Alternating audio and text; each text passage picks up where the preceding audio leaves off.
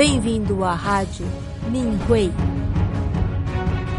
No programa de hoje apresentaremos uma notícia intitulada Carta ao Editor.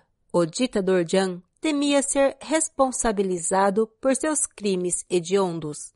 De acordo com Wan Min, um leitor do Minhui no nordeste da China, após o Partido Comunista Chinês, o PCC, anunciar a morte do ex-ditador Jiang Zemin em 30 de novembro de 2022, quase todos que ele conheceu expressaram empolgação com a notícia. A seguir está um trecho de sua carta. Alguns diziam, Jiang trouxe vários desastres para o país. Ele não fez nada de bom. Outro dizia, ele deveria ter morrido há muito tempo. Uma terceira pessoa comentou, Jiang abusou de seu poder ao perseguir o Falun Gong, e isso é um enorme erro. Hoje em dia, existem vários problemas sociais e os golpes são inúmeros. O que mais precisamos é de verdade, compaixão e tolerância. Jiang destruiu a moralidade do povo chinês e todos se tornaram vítimas.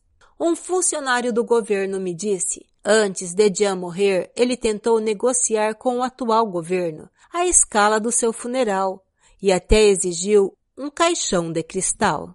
Há quatro ditadores que usaram caixões de cristal depois que morreram, incluindo Stalin, Lenin, Ho Chi Minh e Mao Zedong. Como podemos adicionar outro para Jiang?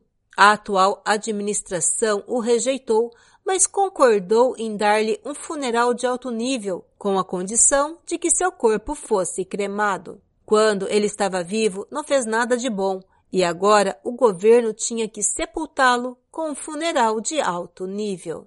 O diretor da sucursal local da agência de notícias Xinhua da minha cidade disse: Jiang sabia que tinha uma péssima reputação internacional e muitos países fizeram queixas contra ele em todo o mundo. Seu maior temor era que o Falun Gong um dia fosse legalizado. Ele também temia que os tribunais internacionais ou os tribunais chineses o condenassem, mesmo após a sua morte, e exigiu que o atual governo o exonerasse caso isso acontecesse. Ouvi dizer que ele também fez muitos outros pedidos. Quando ele deu a ordem para perseguir o Falun Gong, ele parecia ser muito poderoso. Mas agora, tendo feito todas essas coisas ruins, ele estava com medo de ser responsabilizado pelos seus atos. Um funcionário aposentado do grupo da indústria de aeronaves de Shenyang disse: Jiang era uma pessoa desprezível, quando estava no poder, ele visitou nossa empresa três vezes, em 1990, 1995 e 1999.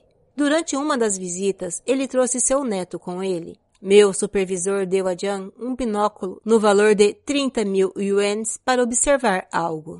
Ele deu uma olhada e o entregou a seu neto. E eles nunca o devolveram. Ninguém na empresa ousou pedi-lo de volta. Não esperávamos que o líder de um país fizesse uma coisa dessas. Havia outras coisas vergonhosas que ele fazia. Uma vez que seu nome foi mencionado, quase todo mundo virava o nariz para cima. Um funcionário do cassino acrescentou: Durante a administração de Jiang, a indústria do jogo se disseminou em todo o país. Qualquer pessoa que subornasse os funcionários do governo local poderia obter permissão para abrir um cassino. As máquinas de jogo eram todas manipuladas. Levava apenas duas ou três horas para uma pessoa perder 100 mil yuans. Os 16 grandes cassinos da nossa cidade ganharam 154 bilhões de yuans durante esse tempo, uma média de 10 bilhões para cada um. Quando as pessoas faliram por causa do jogo, elas saltaram do prédio, mataram pessoas ou detonaram bombas, mas nenhum dos casos foi noticiado pela mídia local. Após a saída de Jiang, a atual administração começou a investigar a indústria do jogo em 2013 e, em 2019, todos os cassinos foram fechados. O dono de uma grande cadeia de cassinos com laços com Jiang fugiu para os Estados Unidos. É verdade que a promiscuidade, o jogo e as drogas se disseminaram pela China desde a era de Jiang. Obrigada por ouvir as notícias da Rádio Minhui. Para maiores informações, acesse o nosso site www.pt.minhui.org.